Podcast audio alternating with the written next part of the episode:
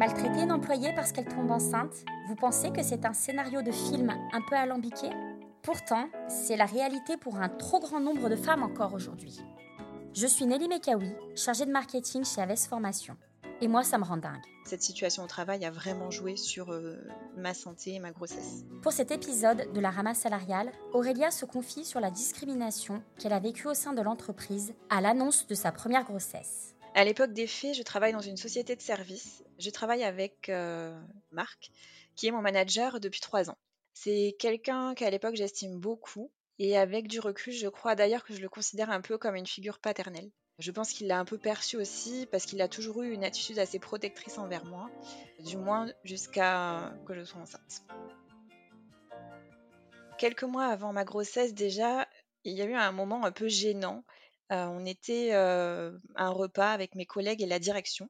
J'ai pris, cinq minutes pour m'éclipser pour aller aux toilettes et à mon retour, mes collègues m'ont pris à part et ils m'ont confié que mon N+3, donc mon big boss, a profité de mon absence pour leur demander: «Elle a un peu grossi Aurélia, elle serait pas enceinte?» donc à ce moment-là, j'aurais dû me douter que ma grossesse ne serait pas bien accueillie, mais sur le moment, j'ai un peu laissé couler même si j'ai été, très blessée par cette remarque. Quelques mois après cet événement, je suis effectivement ben, tombée enceinte. Le premier trimestre a été difficile. Je devais constamment esquiver les propositions de mes collègues pour aller manger des sushis le midi, pour aller boire un verre après le travail. C'était très stressant pour moi. D'un côté, j'avais toujours peur de me faire griller. Et d'un autre côté, j'avais aussi très hâte d'annoncer ma grossesse. J'avais hâte de pouvoir parler de ce que je vivais, qui était quand même incroyable pour moi. Et surtout, je voulais que Marc et moi ayons tout le temps de préparer pour, pour mon départ. Je voulais pas qu'ils se disent que je l'ai planté et je voulais que tout soit fait dans les règles de l'art vraiment pour mon départ. Marc partait en vacances d'été pour plusieurs semaines et du coup je voulais lui en parler avant. Alors j'ai annoncé ma grossesse à deux mois et demi de grossesse qui était assez tôt. Ce qui est marrant, c'est que sa femme était enceinte de leur troisième enfant à ce moment-là. Donc pour moi, il était clair qu'il serait content pour moi et qu'il serait compréhensif. Du coup, la réaction de Marc a été assez violente. Ah enfin, je pensais que ton mari et toi aviez des problèmes pour concevoir. Donc j'avoue que j'ai pas trop compris qu'il me dise ça, mais au-delà de ça, j'ai trouvé sa réaction extrêmement déplacée. Et je me souviens aussi que quelques minutes après notre entretien, Marc et moi devions déjeuner avec deux nouvelles recrues qui du coup rejoignaient l'équipe à ce moment-là. Et il m'a demandé de ne pas évoquer ma grossesse avec les nouveaux membres de l'équipe, soi-disant pour ne pas les effrayer. Je me suis sentie assez mal à l'aise de devoir cacher ma grossesse aux personnes avec lesquelles j'allais travailler, comme si c'était un peu honteux.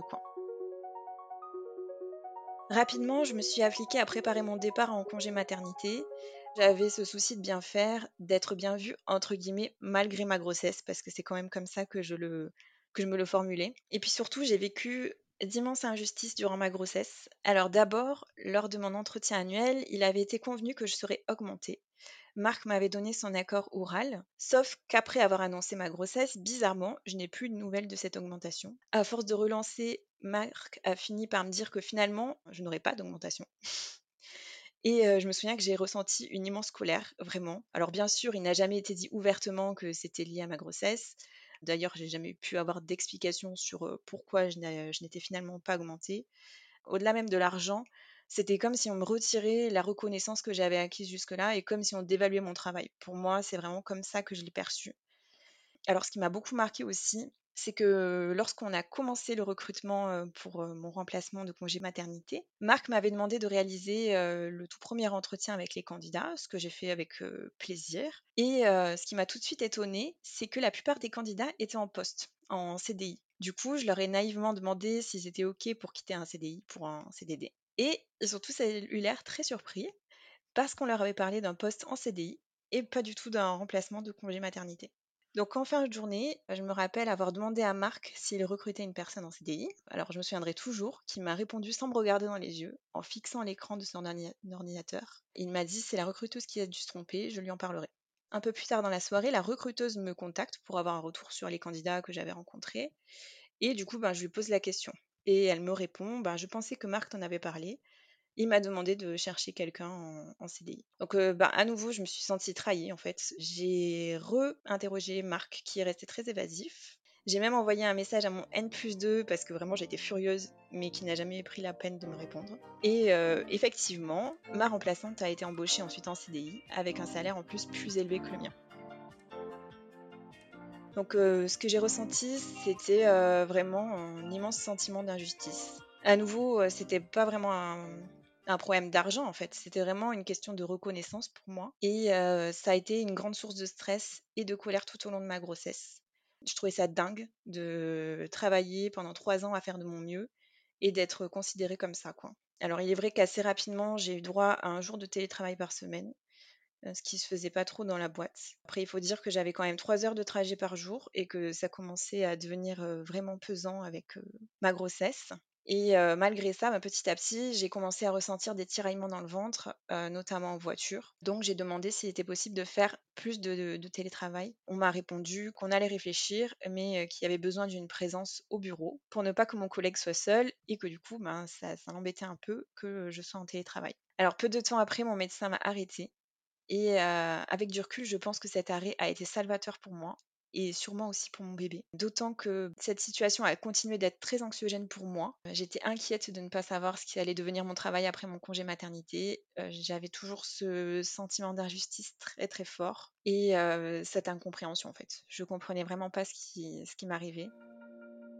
Deux mois plus tard, et malgré l'arrêt de travail, au tout début de mon huitième mois de grossesse, du coup, j'ai été alitée. Le gynéco avait peur que j'accouche de manière prématurée.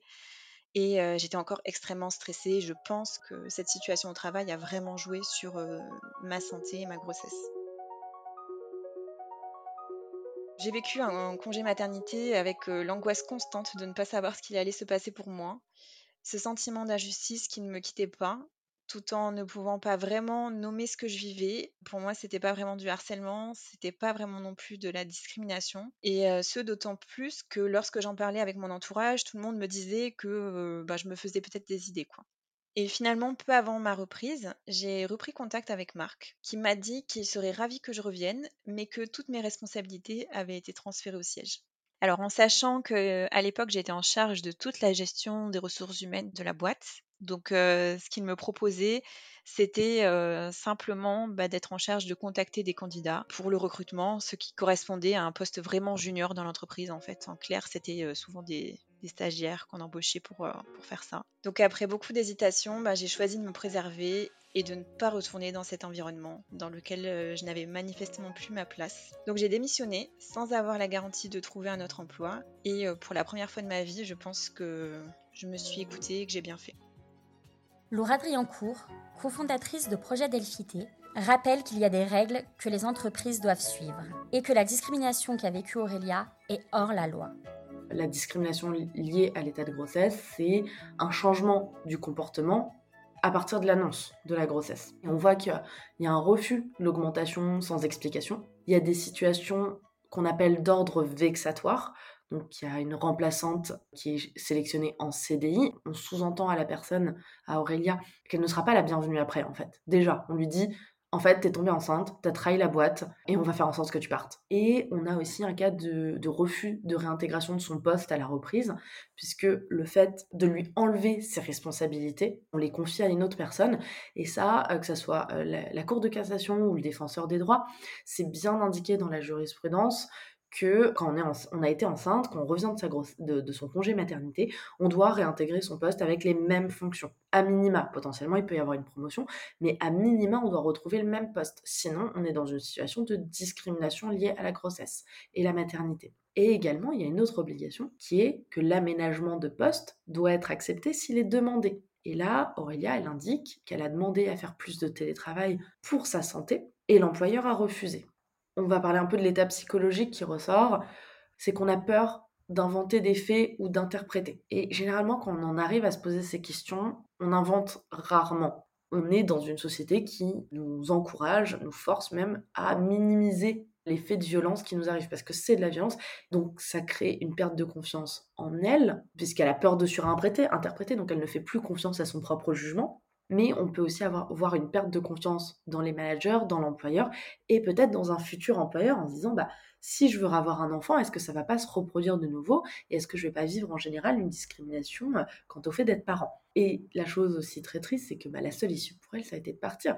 C'est-à-dire que l'entreprise a échoué complètement dans, son devoir de protection euh, de A à Z. Donc elle doit faire aussi le deuil de son emploi, d'un bout de carrière, et en plus elle n'a même pas le chômage. Ça ajoute euh, l'injure à l'ignominie Pour répondre à tout ce vécu psychologique, en fait, c'est essentiel d'en parler avec des gens qui sont experts ou expertes de ces situations. C'est important de voir des gens qui s'y connaissent véritablement et qui savent qualifier ça. Donc, on va recommander un accompagnement psychologique. Et c'est prendre contact avec les représentants et représentantes du personnel, voire les syndicats, parce que ces personnes-là, potentiellement, elles ont déjà entendu ce genre d'histoire. S'il faut, on fait un signalement à l'inspection du travail. D'un coup, on rigole beaucoup moins quand on commence à parler d'inspection du travail.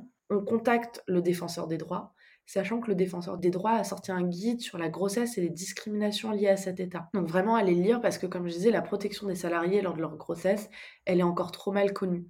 Donc, lire le guide, contacter le défenseur des droits et ne pas hésiter à prendre un ou une avocate et aller euh, au prud'homme. Parce que je ne sais pas quand est-ce que ça s'est produit, mais si ça s'est produit il y a moins de 5 ans, Aurélia, elle peut toujours intenter une action face à son employeur et obtenir compensation pour ça. Et enfin, euh, petit point analyse sociologique, la discrimination liée à l'état de grossesse, c'est la troisième cause de discrimination reportée par les femmes et ça représente 7%, 7% euh, des, cas de discrimination reportés par les femmes. Et un dernier point, le commentaire du N plus 3 euh, sur sa prise de poids. On ne pose pas ce genre de questions, on ne fait pas de commentaires sur euh, le poids des gens en général. La seule réaction qui est OK quand on nous annonce une grossesse, quand elle est désirée, ce sont des félicitations. C'est la seule réaction qui est OK. Et on demande à la personne comment on peut faire ensemble pour que ça se passe le mieux possible. Vous venez d'écouter La Ramasse Salariale, le podcast du monde de l'entreprise.